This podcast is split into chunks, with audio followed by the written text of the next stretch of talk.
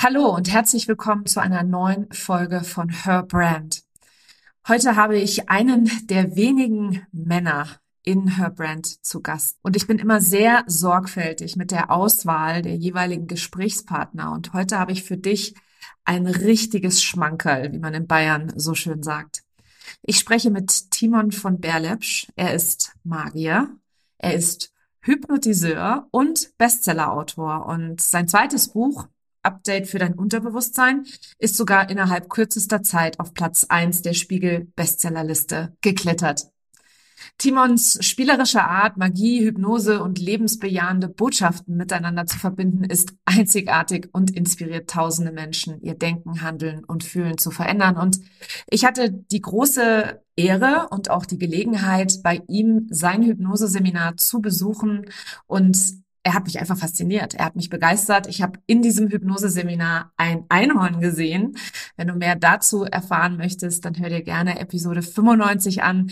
Es war auf jeden Fall ein lebensveränderndes Wochenende für mich persönlich und umso mehr freue ich mich jetzt darüber, dass Timon über, ja, ein Update für dein Unterbewusstsein spricht und dir nochmal genauer erklärt, wie das eigentlich so funktioniert mit dem Unterbewusstsein. Viel Freude bei dieser ganz besonderen Episode.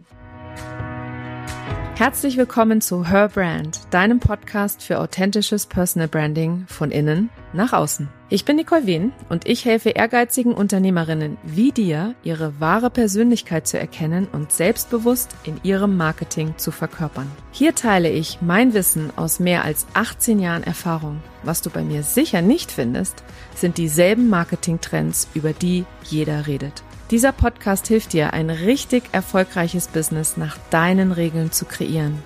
Mit dem Erfolg, den du dir so sehnlichst wünschst. Ohne mehr zu arbeiten oder dich und deine Lieben zu vernachlässigen. Schön, dass du da bist und los geht's.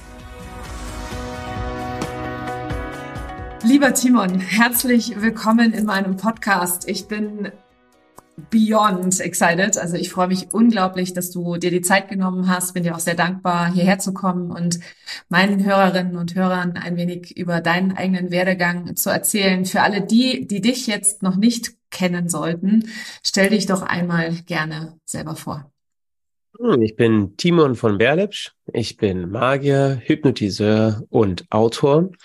Ich ähm, bin aus der Magie, also aus der Zauberkunst, äh, zur Hypnose gekommen, äh, über die Hypnose zur äh, Persönlichkeitsentwicklung, zu den Seminaren, die ich gebe, zu der Arbeit mit Menschen, dann zu den Büchern und über die Bücher habe ich natürlich noch weiter äh, meine Reichweite ausgeweitet, äh, um den Menschen eben noch mehr beizubringen, was im Geist steckt, was im Kopf steckt, was wir damit bewirken können. Und das verbinde ich alles mit einem spielerischen Ansatz. Ich möchte, dass die Leute staunen, Spaß haben, äh, sich unterhalten fühlen und gleichzeitig natürlich auch was mitnehmen. So, das ist meine ganz schnelle Einführung. Weil es so viel ist, kann ich das gar nicht so, so auf den Punkt bringen. Ja, aber da werden wir, glaube ich, noch viel, viel mehr drüber sprechen und noch viel mehr im Laufe des Interviews drüber erfahren. Magier, damit hast du angefangen sozusagen. Wie bist du denn dazu gekommen? Wie wird man denn Magier? Ja, am Anfang war es natürlich ein Hobby. Ich habe ein altes Buch gefunden, was mich äh, sehr ähm, inspiriert hat, diese Kunst auszuüben. Dann hat mein Vater mich noch weiter unterstützt und so bin ich immer weiter eingestiegen in die Zauberei als Hobby. Und dann habe ich die ersten Auftritte gehabt, ähm, ein halbes Jahr auf den Philippinen gelebt, habe dort äh, ja für größere Gesellschaften gezaubert als junger Jugendlicher und ähm, so hat sich das weiterentwickelt, bis ich dann nach Berlin gegangen bin zum Zivildienst und dann habe ich nebenbei in einem Sushi-Restaurant äh, gezaubert, einmal die Woche, um mich bekannt zu machen. Und das war das angesagteste Sushi-Restaurant in Berlin. Da habe ich äh, sehr, sehr gute Kontakte geknüpft zum Fernsehen, äh, zu, zu Agenturen. Und so hat sich das immer weiter vergrößert. Und ja, zum Schluss habe ich natürlich, also direkt nach dem Zivildienst, habe ich gesagt, okay, ich kann damit gut Geld verdienen. Das ist meine Leidenschaft, das mache ich beruflich. Und so ist dann auch gekommen. Ja, und ähm, so hat sich das immer weiterentwickelt. Und erst, wie gesagt, über die Hypnose habe ich gemerkt, dass ich da äh, noch mehr bewirken kann als, als nur, Anführungsstriche, Entertainment. Aber die Zauberei begleitet mich heute noch. Das heißt noch immer den ganzen Tag. Ich trete immer noch viel auf. Gebe meine eigenen Shows Toure, auch wenn, wenn es die Zeit und Corona zulässt. Und ähm, ja, die Magie ist für mich eigentlich das schönste, schönste Mittel, um Menschen in ihren Urzustand des Staunens zu bekommen und in das Lernen. Ja, weil in dem Moment, in dem wir staunen über Dinge, die wir noch nie erlebt haben, wir etwas Außergewöhnliches erleben, in diesem Moment sind wir total offen für Neues. Unser, unser Unterbewusstsein sagt, okay, das kenne ich nicht, lernen, aufpassen. Und die Zauberei ist natürlich toll dafür, weil wir zeigen unmögliche Dinge als Magier, zeigen Dinge, die nicht gehen und damit, ja, unbewusst sagt sich unser Kopf, okay, wenn das geht, was ich vorher dachte, was nicht geht, was in meinem Leben ist vielleicht doch möglich, was ich bisher für unmöglich gehalten habe.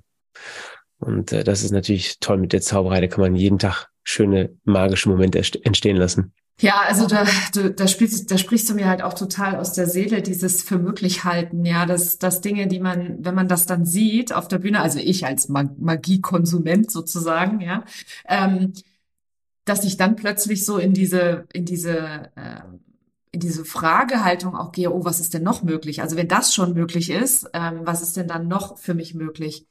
Du hast jetzt eben gerade die Hypnose angesprochen. Wie bist du denn dann von der Magie rüber zur Hypnose gekommen? Ähm, weil ich ähm, einen unfassbar starken magischen Moment erlebt habe, in dem ich gesehen habe, wie ein Freund von mir direkt vor meinen Augen, also neben mir, einen Meter entfernt hypnotisiert worden ist. Und ich habe in seine Augen geschaut und gesehen, dass er diese Welt, die ihm gerade suggeriert wird, wirklich erlebt. Also es war nicht nur so, ich tu mal so als ob oder ja, es ist so, so halb, halb, sondern ich habe gesehen, er steckt jetzt in einer anderen Welt und erlebt die wie in einem Traum.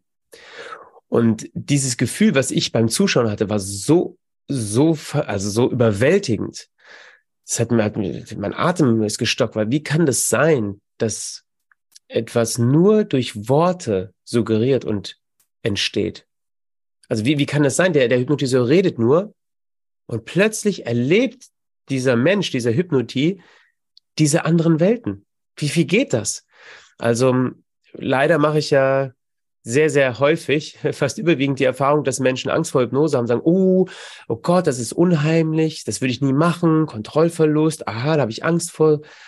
Und ich finde das schade, weil, weil damit sehen sie nur, also sie beschäftigen sich nur damit, was sie sehen. Nämlich, dass jemand Dinge tut, die er eigentlich nicht tun sollte. Aber ich habe immer darüber hinweggeschaut, dahinter geschaut. Nicht, oh, was sehe ich da, sondern warum ist das überhaupt möglich? Wie kann es sein, dass jemand unsichtbare Einhörner sieht und sie streichelt? Wie kann es sein, dass jemand am Stuhl festklebt? Wie kann es sein, dass jemand denkt, er wäre Michael Jackson und äh, tanzt auf der Bühne und hat Spaß dabei. Wie ist das möglich? Was muss da im Kopf dafür passieren? Weil wenn wir uns diese Frage stellen, dann wissen wir, okay, die komplette Wahrnehmung, die wir haben, so wie wir uns wahrnehmen, wie wir die äußere Welt wahrnehmen, ist ein Konstrukt unseres Gehirns, was verändert werden kann, was man beeinflussen kann. Entweder durch die Information von außen, eben durch einen Hypnotiseur oder die Werbung oder die Politik oder was auch immer, oder durch unsere eigenen Gedanken können wir diese Welt manipulieren. Und das ist ja eine unglaubliche Kraft. Es ist ja eine Möglichkeit. Jeder von uns kann also seine eigene Welt manipulieren. Wie geil ist das denn? Und das hat diese Hypnose, diese Show-Hypnose gezeigt. Weil sonst Sonst bleibt es so ein Glauben. Ja, ich glaube, dass unsere Gedanken unsere Vorstellungskraft eine Wirkung hat. Das glaube ich. Ja, okay, aber wie nutzt du es denn jetzt? Und äh, die Showhypnose zeigt, boah, wie krass, der sieht Dinge, die nicht da sind, der halluziniert Dinge, der fühlt Dinge, die eigentlich gerade nur äh, ja, suggeriert worden sind, der klebt am Stuhl fest und kann sich nicht mehr bewegen. Was geht hier ab? Nur weil diese Person sich das vorstellt. Natürlich geho also geholfen vom Hypnotiseur, aber die Hypno der Hypnotie selbst erschafft diese Welt. Und das hat mich, wie gesagt, so unglaublich fasziniert. Aber das habe ich vorher noch gar nicht so also erfassen können. Ich habe nur gesehen, wie Hammer. Ich kann also etwas lernen, womit ich innerhalb weniger Minuten mit den Leuten richtig viel Spaß haben kann. Ja, ich kann irgendwo in eine Kneipe gehen, mit Leuten quatschen und fünf, sechs Minuten später glaubt er, er wäre Michael Jackson. Oder fünf Minuten später hat er seinen Namen vergessen. Was ist das? Das ist doch, das ist doch Magie. Das ist doch ein Wunder. Also habe ich das gelernt natürlich als, als Hypnotiseur auf der Bühne, Showhypnose, um das mit meiner Zauberei zu verbinden. Und das habe ich viele Jahre gemacht. Und erst nach ein paar Jahren bin ich dann in diese Therapie eingestiegen, weil ich gemerkt habe, oh, da ist noch mehr möglich. Aber ähm, so ist diese Hypnose entstanden. Aus dem Entertainment heraus in, okay, was kann man damit noch machen? Und dann natürlich diesen unfassbaren Erlebnissen, die an Wunder grenzen, dass ich innerhalb weniger Minuten Menschen eine Angst auflösen kann was mich am Anfang selbst sehr äh, schockiert hat, weil wie, wie ist das möglich, dass jemand 20 Jahre lang eine Angst hat. Ich rede mit denen ein paar Minuten und danach sagte ich, ich fühle die Angst nicht mehr. Das ist, das ist ein Wunder. Ja, so ist die also Hypnose entstanden. Ein bisschen längerer Monolog. Alles gut, du, äh, ich kann das nur alles bestätigen, weil wie habe ich dich kennengelernt? Ich war ja in deinem Hypnoseseminar, ziemlich genau vor einem Jahr jetzt. Und ich kann mich noch sehr gut daran erinnern. Das hat mich nämlich auch nachhaltig ähm, geprägt, auch das Seminar, obwohl ich vorher schon viel Selbsthypnose selber angewandt habe, um eben gewisse äh, Gedanken und so weiter zu verändern bei mir. Ähm, das nochmal aber so live zu sehen und dann selber zu erleben, weil ich habe ja nicht nur zugeguckt, ich habe ja auch mitgemacht und ich weiß noch, wie wir beim Mittagessen saßen und ich dir Fragen gestellt habe, bevor ich dran teilgenommen habe und dann plötzlich hattest du meinen Arm in der Luft und der blieb in der Luft. Und obwohl ich das gesehen habe, hast du dann zu mir gesagt, ich würde meinen Namen auch vergessen. Und dann habe ich wirklich meinen Namen vergessen. Und ich war mir aber so sicher, dass ich meinen Namen weiß. Und du dann immer so, ja, wo ist denn der Name? Und das war echt, also was für ein bizarres Gefühl. Aber auch gleichzeitig ähm, habe ich die ganze Zeit diese Sicherheit gespürt, äh, dass ich meinen Namen schon noch weiß. Nur dass er jetzt gerade irgendwo versteckt ist, wenn du so willst. Und ich kann das halt an der Stelle auch nur bestätigen, dass, dass das absolut faszinierend ist, was der Geist, also was der Geist für eine Macht hat, was Worte für eine Macht haben. Und wie du durch deine Worte deine Realität sprichst. Ich sage immer, dein Wort ist dein Zauberstab. Ähm, und wie du dann halt eben auch ähm, mit Hypnose die Leute einfach so begeistern kannst. Weil mich hat das, mich hat, ich habe ja erst gedacht, dass äh, wer weiß, ob das, äh, ob das so funktioniert, ne? Bis ich dann selber ein Einhorn gestreichelt habe. Aber das ist noch was anderes. ich war zumindest nicht, sagen wir mal so, ähm, also ich habe es für möglich gehalten. Ich habe mir nur gedacht, Einhorn sehen, na, also so weit würde ich jetzt nicht gehen. Also ich verstehe schon grundsätzlich, äh, dass das ganz, ganz viel Macht hat und dass es funktioniert. Und äh, wenn man vor allem sich auch darauf einlässt, ich glaube, dass das eine große Rolle dabei spielt. Aber das dann selber zu erleben, war wirklich irre. Und ich weiß noch, wie alle anderen dann zu mir kamen und mich gefragt haben, ob ich wirklich ein Einhorn gesehen habe oder ob ich nur so getan habe. Ich so, nee, ich habe wirklich ein Einhorn gesehen. Also es ist echt spannend. Die Showhypnose demonstriert eindrücklich und sehr, sehr schnell, wie wir täglich uns, also welche Phänomene wir jeden Tag sowieso erleben, nur wir nehmen sie nicht wahr. Wenn du also ein Einhorn siehst, was nicht da ist, dann vergleiche ich das, also in der Show, dann vergleiche ich das mit Themen in deinem Leben, die du siehst, die aber auch nicht real sind. Wie eine Angst. Die Angst, oh Gott, ich werde auf der Straße landen, weil ich gerade keinen Job habe. Die Angst, mein Partner, was ist, wenn der mich verlässt? Und plötzlich durch diese Halluzination, durch dieses Reinsteigen in diese Idee, bekommst du ganz schlechte Gefühle, Herzklopfen. Oh Gott, der, der, was ist, wenn er mich gerade betrügt? Der ist doch gerade weg, der meldet sich doch gar nicht und schon kriegst du Herzklopfen und Panik. Das heißt, du halluzinierst ein Gefühl. Du halluzinierst deine Panik, die nur ausgelöst worden ist durch eine Idee, nämlich was ist, wenn das jetzt gerade wirklich passiert? Was wäre, wenn das passiert? So halluzinieren wir uns ständig irgendwelche Sachen, die niemals real sind. Da kommt dieser tolle Satz von Mark Twain, der sagte, ich bin ein alter Mann und habe viel Schreckliches in meinem Leben erlebt. Zum Glück ist das meiste davon niemals eingetreten. Wir halluzinieren ganz viele Dinge und äh, so wie du das Einhorn halluziniert hast, so halluzinieren wir Dinge. Und, und da geht's halt noch weiter, wenn ich am Stuhl festklebe durch den Hypnotiseur und kann mich nicht mehr bewegen. Wie oft im Leben komme ich nicht mehr weiter und denke, oh, ich schaffe das nicht, ich komme nicht weiter, ich trete auf der Stelle, aber nur weil unser Kopf sich um diese Idee dreht, das kriege ich nie hin oder ich bin, bin nicht wertvoll genug oder ich habe keine Fähigkeiten dazu, was auch immer das ist, aber diese körperlichen Reaktionen sind real. Und nur weil der Hypnotiseur es innerhalb kürzester Zeit demonstriert, sollte uns das keine Angst machen, sondern als Möglichkeit sehen, guck mal, wie mächtig der Geist ist, wie schnell der diese Sachen umsetzen kann. Ich werde jetzt lernen, meinen Geist aktiv und bewusst einzusetzen, um eben die Erlebnisse, Halluzinationen, Hypnosen bei mir zu bewirken, die ich wirklich erleben will. Und nicht nur etwas, was willkürlich aus meinem Unterbewusstsein, aus meinem Inneren kommt, was aus der Vergangenheit stammt. Und die Zauberei in der Kombination ist natürlich toll, weil die Zauberei zeigt uns, was möglich ist. Dinge, die eigentlich nicht möglich sind. Ne? Also der Zauberer lässt was verschwinden und du denkst, es geht gar nicht. Doch, es geht. Und in diesem Moment macht unser Gehirn eine neue Erfahrung. Aha, ich dachte, es geht nicht. Jetzt sehe ich, es geht doch. Es ist eine Erfahrung. Und jetzt stell dir vor, du hast eine Höhenangst und vier Minuten später, durch die Hypnose, erlebst du, oh, ich spüre gar nicht Höhenangst mehr. Dann lernt dein Gehirn, ah, das ist eine neue Erfahrung. Ich kann jetzt mit Höhenangst auch auf eine andere Art und Weise umgehen, nämlich gelassen. Und wir lernen und wir entwickeln uns weiter mit neuen Erfahrungen. Und Magie und Hypnose, all diese Dinge bringen neue Erfahrungen für unser Gehirn. Und das ist total äh, inspirierend und, und ja, Horizont erweitert. Also immer, wenn jemand sagt, komm aus der Komfortzone raus, dann sagt er damit eigentlich nur, mache neue Erfahrungen, damit du deinem Gehirn andere Alternativen anbieten kannst, wie es mit Ereignissen oder Dingen umgehen kann, anders als du es bisher gemacht hast.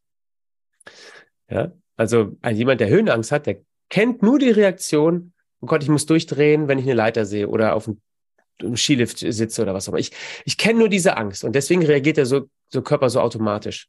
Aber wenn du dem Gehirn beibringst, mit diesen Methoden, mit Hypnose oder auch anderen Methoden, die ich auch anwende und du ja auch, dass es noch eine andere Realität gibt, eine andere Reaktion, wie Gelassenheit, Ruhe oder was auch immer das dann ist in diesem Moment, dann lernt davon dein Gehirn und kann in Zukunft dann so mit Höhenangst oder nicht mehr Höhen, mit Höhe umgehen.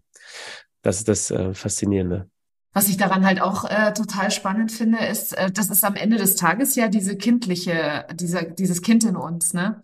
Was das alles ja irgendwann mal an einem gewissen Punkt geglaubt hat. Ne? Also so, wenn, wenn wir uns an, du bist ja auch Papa, ne? ich habe auch zwei Kinder und wenn ich mir anschaue, wie meine Kinder auf ähm, sowas reagieren, auch zum Beispiel auf Magie oder auf Hypnose und auf neue Konzepte auch, auch wenn ich denen ähm, irgendetwas mitgebe, dass ich sage, okay, das da ist jetzt nicht real, weil so und so, die lernen das total schnell, die nehmen das auch sehr, sehr schnell an.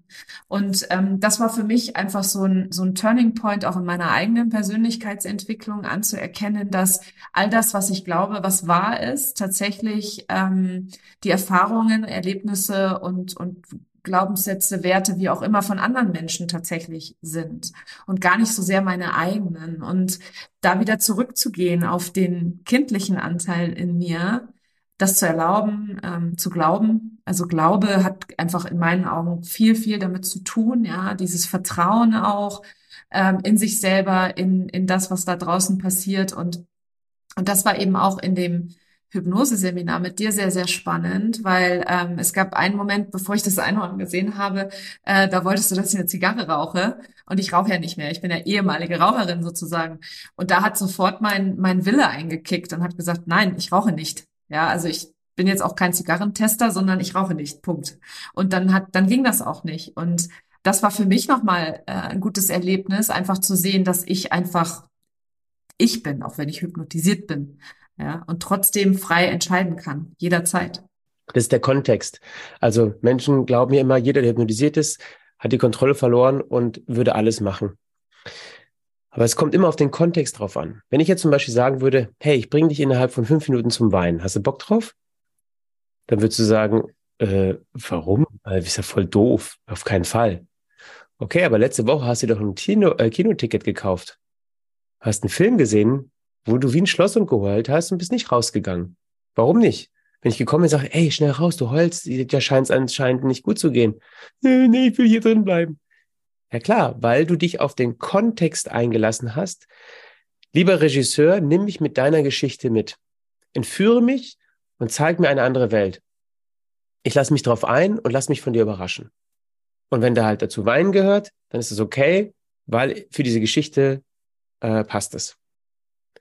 Das heißt, der Kontext ist, ist gesetzt. Wenn der Regisseur jetzt sagen würde, und jetzt hier nimm eine Waffe und bring deinen Nebenmann um, würdest du sagen, hä, was ist denn das für ein Quatsch? So, und das ist bei der Hypnose auch so. Die Leute, die auf die Bühne bei der Show kommen, alle, die auf die, auf die Bühne gekommen sind, sind ja freiwillig gekommen. Der Hypnotiseur fragt, wer hat von euch Lust, hier richtig Spaß zu haben? Und alle, die auf die Bühne kommen, wissen, jetzt geht's da oben ab, da werden lustige Sachen passieren. Vielleicht werde ich rumlaufen wie ein Huhn, ist okay für mich. Und innerhalb dieses Kontextes kann das dann funktionieren. Würde der aber sagen, spring aus dem Fenster, dann würde das nicht funktionieren, weil die sagen, hä, das ist doch gar nicht der Kontext, auf den wir uns hier eingelassen haben. Und diesen Kontext dürfen wir immer sehen, in welchen Kontexten wir uns bewegen. Und dann äh, wissen wir, dass wenn ich wirklich aufhören will zu rauchen, dann funktioniert es. Will mein Partner, dass ich aufhören zu rauchen schickt mich zum Hypnotiseur, geht's nicht, weil der Kontext nicht von mir gewählt worden ist. Ja, und so konnte ich dich halt in, diese, in dieses Einhorn bringen, weil du natürlich generell Lust hattest, dich führen zu lassen und du warst dir dann auch nicht mehr bewusst, dass es eigentlich nicht gehen kann, dass du ein Einhorn siehst. Aber die innere Moral hat eingekickt, als du meintest, nee, ich will gar keine Zigarette rauchen oder Zigarre, ich will es ja gar nicht, also mache ich das auch nicht, weil es nicht zu dir passt. Ja. Und das widerlegt ja wiederum alle Ängste, die die Menschen da draußen haben vor Hypnose beispielsweise. Also Thema Kontrollverlust finde ich auch immer wieder faszinierend. Ich meine, ist natürlich in unserem Land auch eine gewisse, wir haben eine gewisse Historie, was Kontrollverlust angeht und so weiter. Das heißt, da, bei uns sind wir alle immer, uh, uh, Vorsicht. Es ist, es, es entsteht, es ist schon so, dass da die Kontrolle ähm, verloren, also was heißt verloren geht? Die Kontrolle ist, wenn du dich darauf einlässt und sagst, hey, ich habe jetzt Bock, mich von dir zu führen zu lassen. Und dann öffnet sich dein Unterbewusstsein. Und natürlich darf man damit sehr sensibel umgehen. Aber sagen wir mal, du gehst zu einem Hypnosetherapeuten.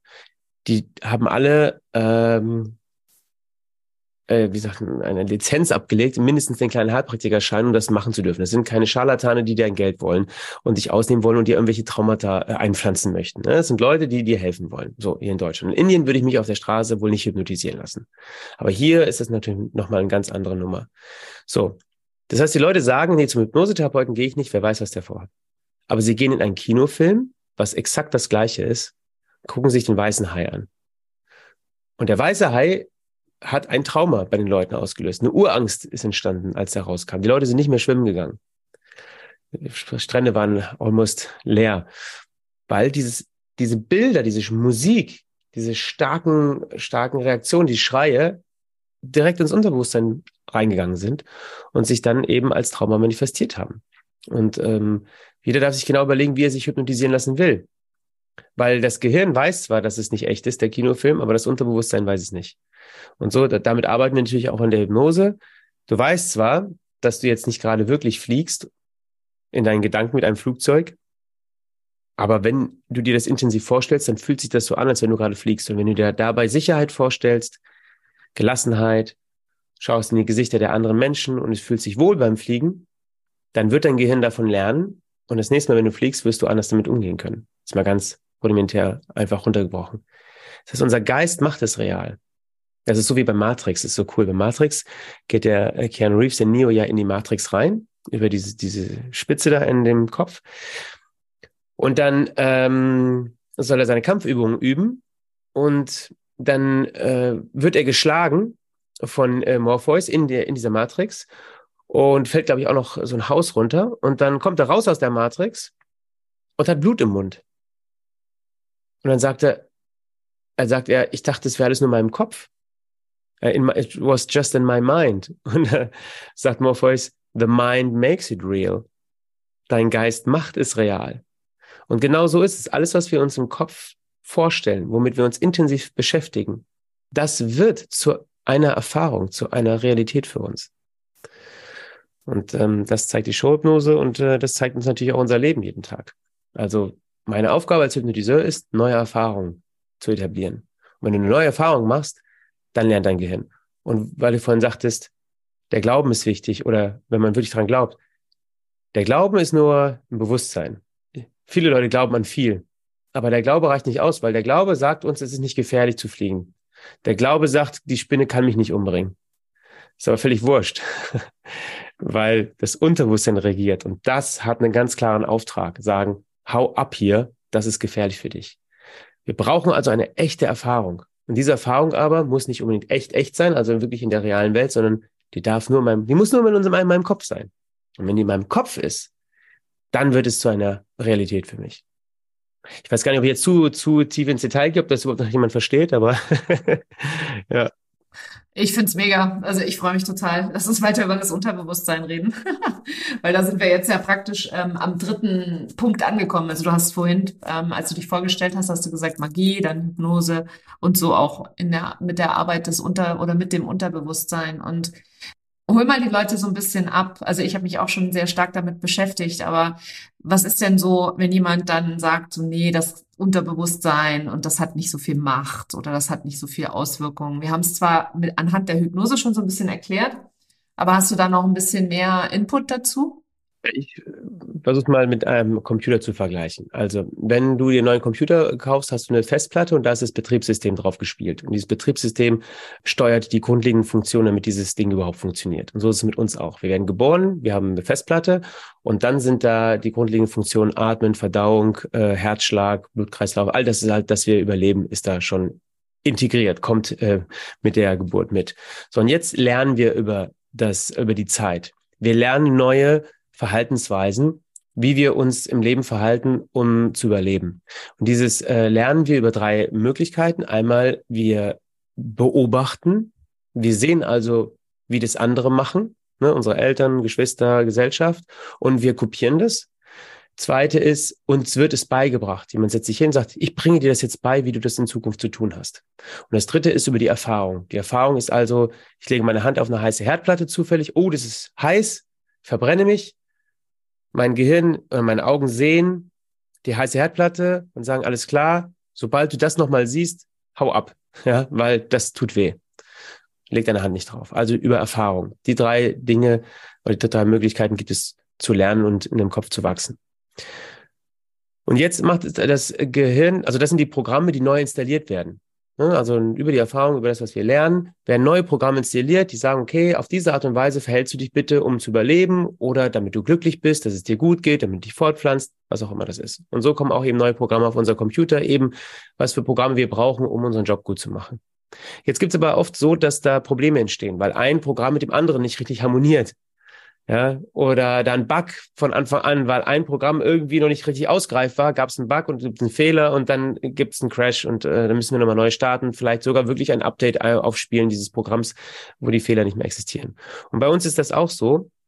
Beim Lernen macht unser Gehirn Fehler. Ähm, das, das können Fehler und Regeln sein, die eben zu übertrieben wahrgenommen werden oder etabliert worden sind, um uns zu schützen. Früher war es so, dass es eigentlich die einzige Bedrohung äh, war gleich mit Tod gleichzusetzen. Also der Säbelzahntiger, der Stamm, der uns die Birne einhauen will, das Feuer, was uns äh, verbrennen möchte. Also unser Gehirn hat gelernt, immer nur auf äh, Bedrohungen zu achten, die uns umbringen können. Und deswegen sind die natürlich immer sehr, sehr stark gewesen, diesen Regeln. Aber heutzutage bringt uns nicht alles um. Aber unser Gehirn macht Regeln, die sich so anfühlen, als wenn wir umgebracht werden. Also für unser Gehirn ist es so. Also wenn wir zum Beispiel mh, hm, sehen, wenn wir unsere Mutter uns ein paar Mal nicht von, von einem Kindergarten abholt, zwei, dreimal, dann kann sich das Programm etablieren, oh, ich darf meine Mutter nicht mehr aus den Augen lassen, ich, weil wenn sie äh, irgendwann nicht mehr kommt, dann sterbe ich, ne? weil ich bin einfach noch nicht allein überlebensfähig. Aber gut, nur weil sie dreimal jetzt nicht gekommen ist, weil irgendwas dazwischen gekommen ist, heißt noch lange nicht, dass sie jetzt abhaut und dass sie sterben werde. Aber das kann passieren, wenn das Gehirn jetzt nicht in diesem Moment so resilient genug ist oder Vertrauen hat. Und dann in Zukunft wird es sich so verhalten, dass Menschen, die, ähm, die mir nahestehen, plötzlich ich Klammer oder Eifersucht habe oder Verlustängste, was auch immer. Das, ich mache das jetzt sehr rudimentär, ja. Aber solche, solche Regeln passieren in dem, dem Moment. Oder ich sehe meine Mutter, wie sie immer schreit, eine Spinne hilft, Hilfe, schnell, hol die Spinne weg, oh Gott, und dreht durch, weil sie eine Spinnenangst hat. Und ich beobachte es als Kind und sage, alles klar, diese Spinne muss ja richtig gefährlich sein, sonst würde meine Mutter nicht so durchdrehen. Meide also Spinnen, weil die bringen dich um. Das ist natürlich ein Fehler. Das ist viel zu übertrieben. Und ähm, jetzt nehmen wir diese Programme aber mit, die wir halt installiert haben, weil die wiederholen sich einfach nur. Das äh, Unterbewusstsein, also diese, diese Festplatte mit dem Betriebssystem, wiederholt einfach alles das, was es gelernt hat, um uns zu schützen. Und wenn es jetzt 20, 30 Jahre lang gut funktioniert hat, wenn wir also in 20 bis 30 Jahren immer noch leben, sagt das Gehirn, alles, was ich bisher gemacht habe, war super und ist gut, weil ich lebe ja noch. Und wiederholt es es einfach. Aber dass wir unglücklich sind, äh, das merkt das Unterbewusstsein nicht. Es merkt einfach nur, du lebst noch. Wir dürfen aber jetzt sagen, hey, wir leben nicht mehr in der Steinzeit, wir leben in einer ganz anderen Zeit. Welche Dinge blockieren mich, welche bringen mich nicht nach vorne, welche machen mich unglücklich, äh, was also nichts mit meinem Überleben zu tun hat, sondern mit meiner seelischen Freiheit. Und diese Programme, die uns eben nicht gut tun, die dürfen wir updaten. Deswegen heißt ja auch mein Buch Update für dein Unterbewusstsein, weil wenn du das nicht tust, wenn du nicht eingreifst in dieses Betriebssystem, dann wird es das immer wiederholen. Du kannst nicht darauf warten, dass irgendwann du deine Themen gelöst bekommst. Nein, das Unterbewusstsein, dieses Gehirn wiederholt einfach nur. Die gute Nachricht ist, es lässt sich umprogrammieren. Viele sagten oder dachten, dass im Erwachsenenalter die Entwicklung des Gehirns abgeschlossen ist und nichts mehr dazukommt. Stimmt nicht. Du kannst bis zum Tod Dinge lernen und dich weiterentwickeln und anpassen. Das ist Neuroplastizität, das äh, Stichwort. Das heißt also, wir dürfen überlegen, welche Prozesse, welche Programme in meinem Gehirn tun mir nicht gut, fühlen sich schlecht an, blockieren mich, ähm, ja, machen, dass ich nicht weiterkomme. Und wenn wir die gefunden haben, können wir die umprogrammieren. Da gibt es Hypnose für, EFT, Havening, was auch immer für Techniken existieren, um dem Gehirn neue Verhaltensweisen beizubringen. Hey, früher hat es dir geholfen, dass du dich auf den Boden wirfst, mit den Fäusten und Füßen auf den Boden klopfst und haust und schreist, weil du den Bagger haben wolltest. Also viel Stress machen hat dir geholfen, damit deine Mutter endlich äh, einknickt und dir den Bagger gibt. Jetzt musst du das aber über die Zeit verändern, weil du kannst als Erwachsener nicht immer cholerisch rumschreien, auf den Tisch hauen oder einfach äh, wütend den Saal verlassen, nur damit du das kriegst, was du willst. Das geht halt nicht. Nur wer das halt nicht gelernt hat, der wird sich immer noch so verhalten. Und es ist wichtig, dass wir das tun, dass wir, dass wir da eben glücklich sind. Und das ist eben das, äh, die Arbeit mit Unterbewusstsein. Unterbewusstsein beherrscht 95 Prozent unseres Verhaltens. So wie wir uns tagtäglich verhalten, wie wir fühlen, wie wir denken, wiederholt sich immer gleich. Wenn wir bestimmte Dinge nicht mehr wollen, dann gilt es da einzugreifen. Und wir können das. Wenn wir es nicht tun, wiederholt es sich. Und das ist das, was ich immer so ultra faszinierend finde. Also es hat ja auch ein Stück weit mit Identität zu tun und Identitätsbestandteilen, ähm, dass wir aber durch die neue Realität oder durch das, was wir neu kreieren, neu schaffen, also wenn wir dessen bewusst sind, dass wir das können und das dann auch anfangen, ähm, dass dann auch die Dinge sich wirklich kristallisieren. Also dass dann auch wirklich Realität passiert was man vorher für nicht möglich gehalten hat. Das ist ja eben das, weil wenn du jemandem sagst, der, der beispielsweise, also ich habe ja viel die Themen Sichtbarkeit, ähm, also ich arbeite ja viel mit Frauen und viele Frauen haben halt einfach so diese Angst aufzufallen. Die wollen lieber leise und ruhig und angepasst sein. Und obwohl sie innerlich irgendwie diesen Drang verspüren, dass sie nach draußen wollen mit ihrer Message, mit ihrer Arbeit, mit ihrer Wahrheit, hält sie ihr Unterbewusstsein ganz, ganz oft gefangen, weil sie eben dann regelrecht körperliche Zustände auch haben, Angstzustände, so wie du das eben von der Matrix auch beschrieben hast, und dann gefangen sind in ihren eigenen Gedanken, in ihren eigenen, in ihrem eigenen Korsett fast schon oder Gefängnis, wenn man es so betrachten möchte. Und da die Möglichkeit zu sehen, die es gibt, rauszugehen, jeder erwartet da immer so eine Tür, ne? Du machst eine Tür auf und dahinter sind die Himmelschöre, äh, wenn dann irgendwas gelöst ist. Und so einfach ist es natürlich nicht ganz. Es ist leicht, aber nicht immer einfach. Und ähm, was hast du da ähm, selber schon für Erfahrungen gemacht, auch in deinem eigenen Leben? Bezüglich meiner Erfahrung oder eben mit, ähm, beides, mit Klienten? Beides. Also zum Beispiel mit Klient, ähm, ich war auf einer Veranstaltung als Magier, eben, habe dort meine Show gezeigt und da kam ein Mädel zu mir und meinte, oh, war das da vorhin, was du da mit der Frau gemacht hast, Hypnose? Ich sagte, ja, oh, das würde ich ja unbedingt gerne mal probieren. Und dann ähm, habe ich sie in Trance geführt und das gehört, sie gehörte zu den, würde ich sagen, Top 5 Hypnotis äh, meiner Karriere. Also ich habe die angepustet und die ja, äh, war auf Planet äh, sonst wo. Und dann habe ich mit ihr also viel, viel lustige Sachen gemacht. Sie hat dann irgendwie ähm, Ronaldo kennengelernt, den Fußballspieler, dachte selbst, sie sei Madonna und ich weiß nicht was alles. Also war sehr lustig. Und dann habe ich sie gefragt, gibt es irgendwas in deinem Leben, über das du gerne anders denken und fühlen möchtest? Und sie hat mit dem Kopf genickt. Und dann äh, habe ich mit ihr eine sogenannte Content-Free äh, Therapy gemacht. Das heißt, ich inhaltsfreie, das heißt, ich weiß nicht, worum es geht. Ich habe einfach gesagt, okay, ich spreche jetzt mit deinem Unterbewusstsein zu dem Teil, der für dieses etwas verantwortlich ist, was du da hast, was du gerne ändern möchtest. Und dann habe ich mit ihr eine Arbeit gemacht. Das hat ungefähr sieben Minuten habe ich mit ihr gemacht, sieben, acht Minuten. Nur eben mit dieser Teilearbeit, mit diesem Teil, der dafür verantwortlich ist, was sie ändern möchte. Und dann habe ich sie danach wieder rausgeführt und dann habe ich sie gefragt, ja, willst du mir sagen, was es war oder willst du es für dich behalten? Weil waren viele Leute und sie sagte, nee, nee, ich habe ähm, ganz panische äh, Prüfungsangst. Also wenn Prüfungen anstehen, dann merke ich das schon Wochen vorher extrem körperlich. Und die Mutter stand daneben, nickte mit dem Kopf und sagte, ja, das war Verdauung und so brennen und ich weiß nicht was alles. Und sie sagt, es ist wirklich, es, ist, es ist, übernimmt mich, ich kann da nicht gar nichts mehr machen, es ist wie eine Qual. Dann habe ich gesagt, okay, wann ist denn die nächste Prüfung? Da sagte sie in zwei Wochen. Ich sage, denk doch mal an die Prüfung in zwei Wochen. Wie geht's dir jetzt damit? Da suchte sie nach irgendeinem Gefühl und sagte, ja, ist gut. Ich sag, ja, also, wenn du jetzt vorstellst, dass du da hingehst, wie geht's dir damit? Ja, ist, ist okay. Ich dachte eigentlich, dass ich heute Nacht nochmal ähm, lernen gehe, aber ich, nee, ich gehe jetzt heute früh schlafen und mach's morgen. Also total gelassen. Ich so, okay, melde dich mal in zwei Wochen, wenn du die Prüfung ge gemacht hast. Und dann hat sie sich wirklich nach zwei Wochen, hat sie mir eine E-Mail geschrieben und sagte, ist, ich verstehe gar nichts mehr, weil keinen einzigen Tag bis zur Prüfung habe ich äh, irgendwas von Angst gespürt. Ich habe ganz normal gelernt, mich ganz normal darauf fokussiert. Und erst am Tag selbst äh, ist die Nervosität angesprungen und wurde am Tag auch immer stärker aber es war Nervosität. Es war keine Angst und Panik. Und da habe ich, und da, da merke ich, dass ich einfach äh, da noch weiter dranbleiben möchte, weil das so toll ist. Sich sehr bedanken. Da habe ich hier geschrieben, natürlich will ich dir nicht, dass du einfach total mega entspannt bist bei allem. Es ist immer eine Prüfung. Du sollst, darfst ja wissen, dass es hier um was geht. Das heißt, ein positiver Stress, der Eustress, der ist total wichtig, um uns anzuspornen. Sonst wärst du so gelangweilt und würdest dich auch nicht richtig reinknien. Aber überleg mal, wir haben sieben Minuten gemacht. Und etwas, was du bisher dein ganzes Leben kanntest, was dich zerstört hat, körperlich und psychisch, ist innerhalb von sieben Minuten für diesen Moment ausgelöscht geworden. Und du konntest jetzt anders dich darauf vorbereiten. Guck mal, was für eine Macht darin steckt. Das heißt jetzt nicht, dass du das nie wieder spüren wirst. Vielleicht kommt's, vielleicht kommt's nicht. Aber du weißt zumindest, dass du eine Fähigkeit hast, das zu, zu, selbst zu beeinflussen, selbst in die Hand zu nehmen. Und wenn du Selbsthypnose betreibst oder mal richtig länger zu einem Hypnosetherapeuten gehst, dann kann das nochmal äh, vertieft werden. Aber guck mal, was für eine Macht in dir steckt. In sieben Minuten hast du deine Panik für die nächsten zwei Wochen ausgeschaltet. Und das ist, das ist Macht. Ja, und solche, solche Themen habe ich ganz oft, ob es eine Höhenangst ist oder eben Eifersucht oder ähnliches. Ich bringe den Leuten bei, dass es noch eine andere Möglichkeit gibt mit starken Methoden, die kein Hokuspokus sind. Ich arbeite nicht mit spirituellen Konzepten, wie das Universum wird dich heilen, wünsche es dir nur und äh, der Engel kommt, sondern ich arbeite mit deinem Gehirn. Dein Gehirn ist ein, ein, eine Maschine. Ich sehe das als eine Maschine. Und wenn man weiß, wie diese Maschine funktioniert, dann kann man diese Maschine programmieren. Und das mache ich.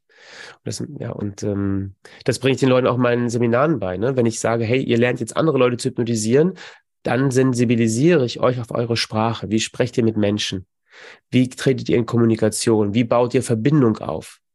Das ist Achtsamkeit gegenüber also gegenüber unseren Fähigkeiten, um mit anderen Menschen umzugehen. Und dann lernst du, wie du andere Menschen besser führen kannst. Führen kannst in die Zielrichtung, in der sie gehen wollen, in der ihr gemeinsam gehen wollt. Und bei meinen Selbsthypnose-Seminaren bringe ich dabei, wie du diese Sensibilität, diese Fähigkeit, mit anderen zu sprechen, auf dich selbst anwendest, sodass du in deinem Kopf mit dir so sprichst, wie du die Welt erleben möchtest, wie du fühlen möchtest, wie du denken möchtest. Und mit welchen Methoden auch, ja. Ob es EFT oder Helvening oder was es auch immer ist. Und als ich mit dir an deinem Tisch gesessen habe und gesagt, guck mal, dein Arm steht in der Luft. Und ich habe ja noch nicht mal Schlaf zu dir gesagt. Ich habe nur eine Idee in deinen Kopf gepflanzt. Dein, dein, dein Arm steht in der Luft und dein Arm ist weg. Und plötzlich ist diese Idee zu dir real geworden, obwohl ich noch nicht mal gesagt habe, Schlaf, geh in Trance. Alleine nur, weil ich diese Idee gesetzt habe. Und jetzt stell dir mal vor, du setzt Ideen bei dir selbst. Die Idee, hey, ich bin gelassen, wenn ich auf die Bühne gehe und mich zeige. Ich bin ein wertvoller Mensch und Menschen wollen was von mir erfahren. Ja, das ist jetzt auch wieder rudimentär mit einem Satz, aber wenn du die Methoden kennst oder mit jemandem arbeitest, der die Methoden kennt, diesen Satz bei dir zu etablieren und dieses Gefühl zu etablieren, wie sich das anfühlt, äh, gesehen werden zu wollen, dann wird sich das manifestieren. Genau. Und ähm, ich kann das immer nicht so ganz kurz und knapp äh, beantworten. Ich, ich, ich hole manchmal ein bisschen aus, weil ich äh, das Gefühl habe, dann, dann kann man es besser verstehen. Aber eben so, solche, solche Erfahrungen, dass Menschen wirklich anders fühlen. Ich habe eine Taubenphobie gehabt. Die Leute konnten, konnten, nicht mehr rausgehen vor die Tür, weil da, wenn eine Taube kommt, sind die durchgedreht. Und jetzt gehen sie raus und sehen eine Taube und sie, lieben sie nicht, aber es ist auch okay. Und genau darum geht es, dass wir das Leben leichter machen. Und bei mir selbst, ähm, ja, ich habe selbst nie etwas sowas wie eine Phobie, eine Panik oder eine starke Angstzustände ähm, oder Depressionen gehabt. Deswegen habe ich nie so starke Themen gehabt. Also da bin ich natürlich einerseits meinen Eltern sehr dankbar, dass sie, dass sie da eine gute Erziehung ähm, gemacht haben, die mich nicht eben traumatisiert hat. Ich habe halt natürlich auch Themen. Ich habe die Themen, dass ich jeden Tag Zeitmanagement bei mir oder Perfektionismus, Prokrastinieren. Also diese Dinge habe ich natürlich auch. Und ich gehe natürlich dann damit bewusst um und sage, okay, was passiert hier gerade mit mir? Und was kann ich jetzt genau tun, um dem entgegenzuwirken? Oder was kann ich tun, um äh, mir zu helfen? Aber ich bin auch nicht immer äh, davon geweiht, auch in meine Trancen reinzugehen, meine Selbsthypnosen und dann auch so, oh Gott, wie kriegst du das nur hin? Warum strengst du dich jetzt nicht an und warum willst du jetzt um den E-Mails checken, wenn du doch weißt, du musst doch eigentlich den Vortrag schreiben? Klar habe ich das auch. Ich habe das natürlich auch. Aber, zu, aber ich bin natürlich dann nicht so verzweifelt, weil ich weiß, ich kann es ändern. Ich bin jetzt nicht irgendwie was, was ausgeliefert in mir, was ich nicht kontrollieren kann, obwohl es sich natürlich so anfühlt, weil es sind ja unbewusste Prozesse, die passieren. Ja, und dann ist natürlich auch wichtig, wo man sich ein Augenmerk draufsetzt, was man für wirklich wichtig im Leben ja, was wirklich am wichtigsten ist. Für mich ist zum Beispiel Beziehung das, das war, deswegen beschäftige ich mich damit auch sehr viel. Und gerade in Beziehungen, muss ich sagen, fällt es mir am leichtesten. In Beziehungen, ähm, da habe ich irgendwie ein Gefühl, das kann ich, das kann ich ganz gut führen oder meistern, äh, weil ich da so, ja, ich weiß genau, wie sich eine gute Beziehung anfühlt. Klar, es gehören immer zwei dazu, kann man ja auch nicht kontrollieren. Aber ähm, das, ähm, ja, ich glaube, das Wichtigste ist, ist Achtsamkeit, überhaupt zu wissen, was mit einem passiert, zu reflektieren und sagen, was passiert hier gerade, warum fühle ich mich schlecht, was will ich, was will der andere oder und wenn du reflektieren kannst und merkst, ey, was ich gerade mache, ist total bescheuert. Es führt überhaupt nicht zu meinem Ziel. Ich reg mich gerade auf, ich schreie rum, ich mein, das führt doch überhaupt nicht zu, dazu, was ich gerade will. Und diese Achtsamkeit, dieses Reflektieren ist der erste Schritt, damit dass du es ändern kannst. Wenn du nicht weißt, was das Problem gerade ist oder es andere Leute in die Schuhe schiebst, dann geht's natürlich nicht. Nee. Und mit Achtsamkeit sagst du halt auch was sehr Wahres, ja. Also dieses, also für mich ist das immer das Bewusstsein, ne? mir meiner Selbstbewusstsein. Weil wenn ich das nämlich bewusst wahrnehme, dann kann ich ja auch eben entscheiden, anders zu handeln. Und dann erkenne ich auch wieder meine, meine eigene Kraft oder meine eigene Macht an. Also vor allem die Macht über meine eigenen Gedanken. Das war für mich ein unfassbares Aha-Erlebnis, ähm, das anerkennen zu können und auch in meine Arbeit einfließen zu lassen mit den Frauen, mit denen ich arbeite. Und ähm, meine eigenen Ängste, äh, weil das ist nämlich das, ne, wenn, wenn du selber, also ich habe ja selber auch Ängste, so wie du es eben auch beschrieben hast, nur ich bin halt jemand, der dann durchpowert. Ich habe vielleicht eine Angst, aber ich sehe die und dann denke ich mir, gut, ich mache es trotzdem. Und ähm, das, das kann halt nicht jeder, ne? das macht auch nicht jeder. Und dann wirklich auch anzuerkennen, okay, wo sind denn jetzt gerade die Hürden, ne? wo kann ich dann ansetzen, wenn der andere das will. Ne? Es ist ja immer vorausgesetzt, dass der andere selber auch den Bedarf sieht, was zu verändern. Es gibt ein schönes Modell, weil du gerade gesagt hast, äh, du gehst es dann halt an. Es gibt ein schönes Modell und zwar so Thema Komfortzone. Wir denken immer, wenn sich etwas nicht gut anfühlt, dann habe ich Angst. Also viele sagen, oh, das würde ich nicht machen, Hypnose, da habe ich Angst vor. Oder jetzt da vom Zehner springen oder so, da habe ich Angst vor. Und ich will noch mal den Leuten genau sagen, okay, Zehner ist jetzt ein blödes Beispiel, weil da vielleicht wirklich Höhenangst, aber wenn du etwas tust, was außergewöhnlich ist, außergewöhnlich, dann fühlt sich das ungewohnt an. Es ist ungewohnt. Und weil es ungewohnt ist, fühlt sich das anders an als gewohnt. Klar. Und der, das Gehirn lernt zwar durch neue Erfahrungen, aber es sagt auch gleichzeitig, mach bitte alles wie bisher, weil alles, was du neu machen würdest, könnte zu einer Gefahr werden. Ja, du gehst immer den gleichen Weg durch den Dschungel. Jetzt sagst du, jetzt nehme ich heute mal den anderen Weg. Nee, nee, nee, nee. Weil hier wohnt kein Säbelzahntiger. Vielleicht wäre da der Säbelzahntiger. Lass es einfach sein. Bisher ist alles gut gelaufen. Das heißt, es ist immer so ein bisschen hin und her. So, äh, ich will was Neues lernen, aber bloß nicht zu viel. Also immer, wenn sich etwas komisch anfühlt, dann ist es ungewohnt und es heißt nicht Panik. So, jetzt stell dir noch mal einen Kreis vor und dann in den Kreis schreibst du rein Komfortzone. Und dann machst du einen größeren Kreis um diesen einen Kreis rum. Und da schreibst du rein, in diesen Ring da drum, schreibst du rein Wachstumszone. Und dann machst du noch einen größeren Kreis um, den, um die anderen zwei und da schreibst du Panikzone rein. So, wenn wir jetzt in der Komfortzone sind und wir wollen wachsen, wir wollen uns weiterentwickeln, wir wollen an neue Ufer kommen, wir wollen äh, unseren Job äh, weiterentwickeln, wir wollen uns weiterentwickeln, wir wollen besser in der Beziehung werden, was auch immer das ist, dann dürfen wir anfangen, langsam aus der Komfortzone in diese Wachstumszone reinzukratzen. Also wir gehen so ein bisschen über die Ko raus und gehen wieder oh, schnell wieder zurück in die Komfortzone. Dann wieder ein bisschen raus und wieder in die Komfortzone.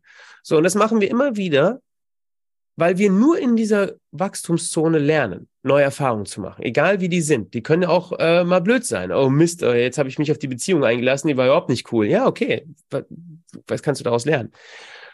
Und immer wenn du da lang kratzt, wächst, wächst dein Erfahrungsschatz, deine Persönlichkeit, du kannst daraus lernen, Resilienz, was auch immer.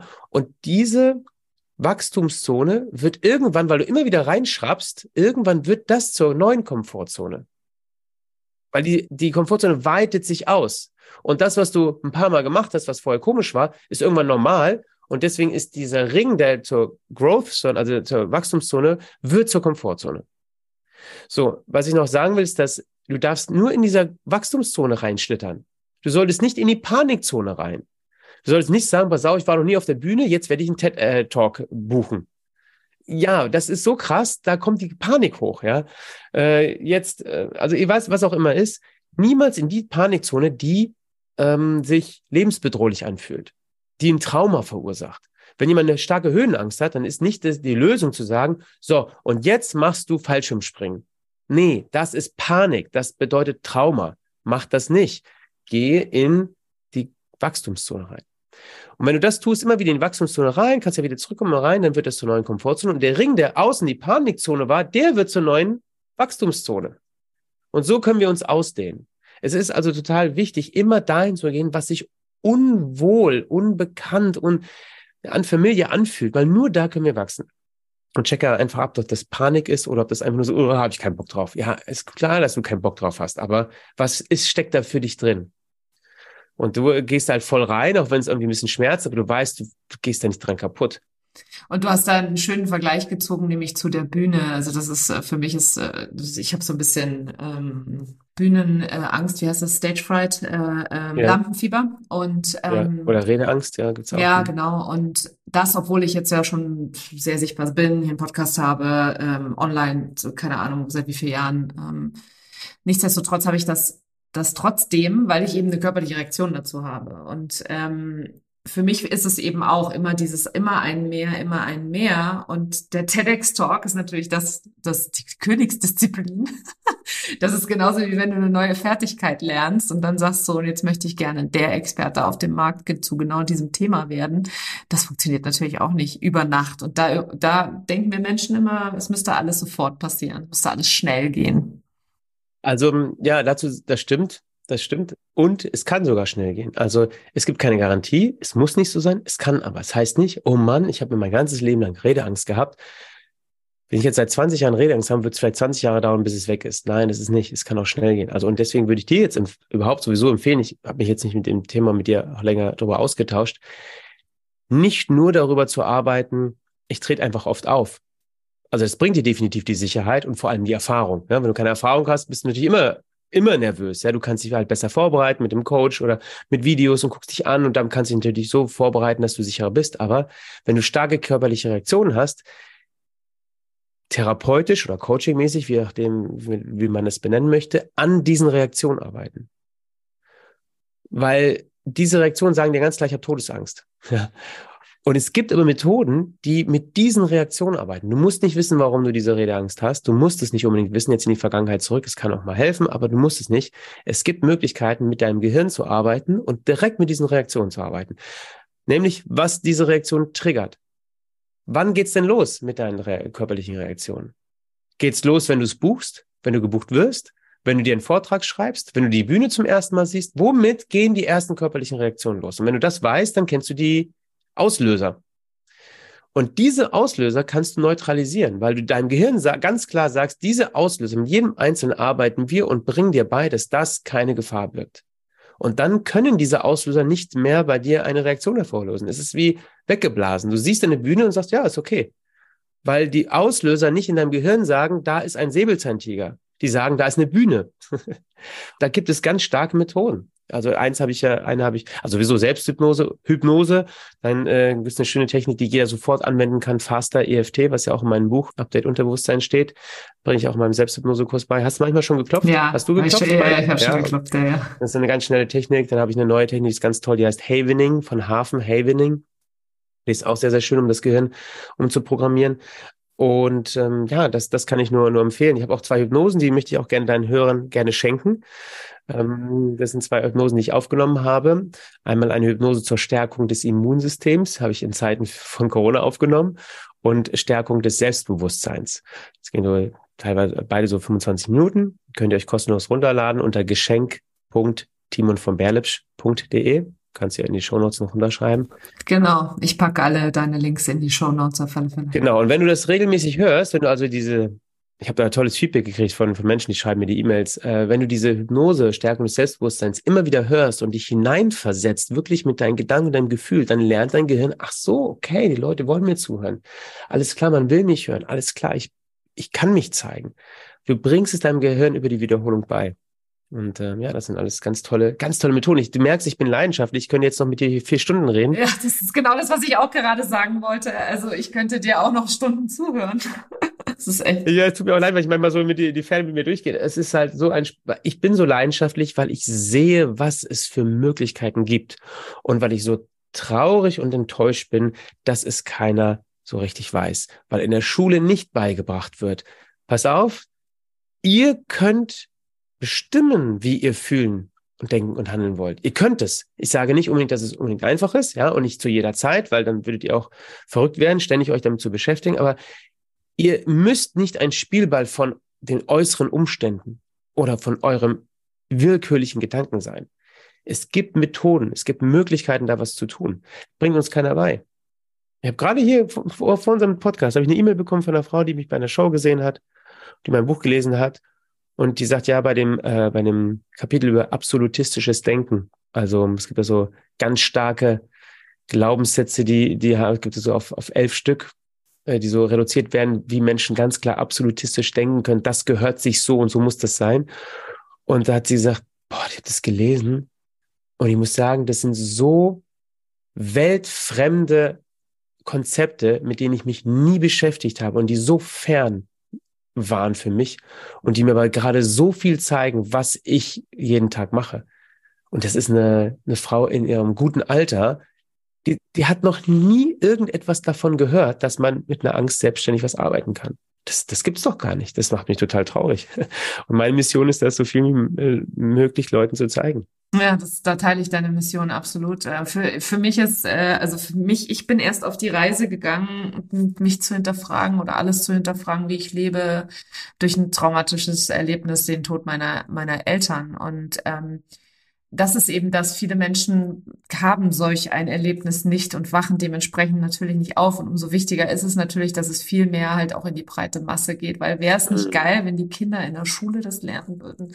Ja, ja, absolut. Kinder andere Dinge auch lernen würden, wie zum Beispiel finanziell literate zu sein, also einfach Finanzen, ein bisschen Wissen zu haben, ein bisschen ähm, Hintergrund und, und Kenntnisse zu haben. Das würde ich mir so wünschen, wenn ich ehrlich bin.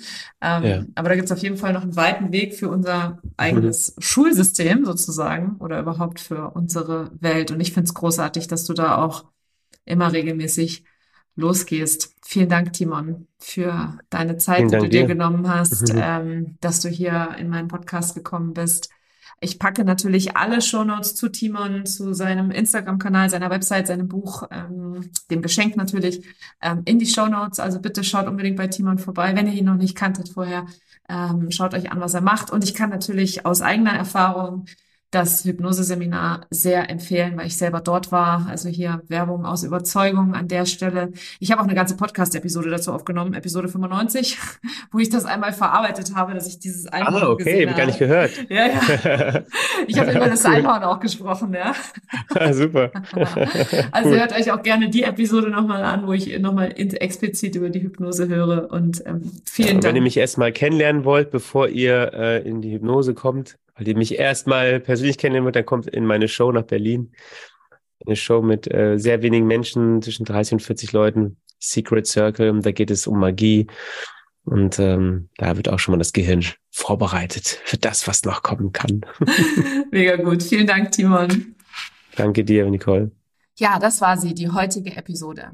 Timon und ich, wir würden uns tierisch freuen, wenn du deine Top Learnings mit uns auf Instagram teilst und uns dann natürlich auch in deiner jeweiligen Story verlinkst. Weil für uns als Podcaster oder auch Interviewpartner ist es immer ein riesengroßes Geschenk zu sehen, welchen Unterschied wir hier mit dieser Arbeit machen können und wie wir andere Menschen inspirieren können. Ich freue mich, von dir zu hören.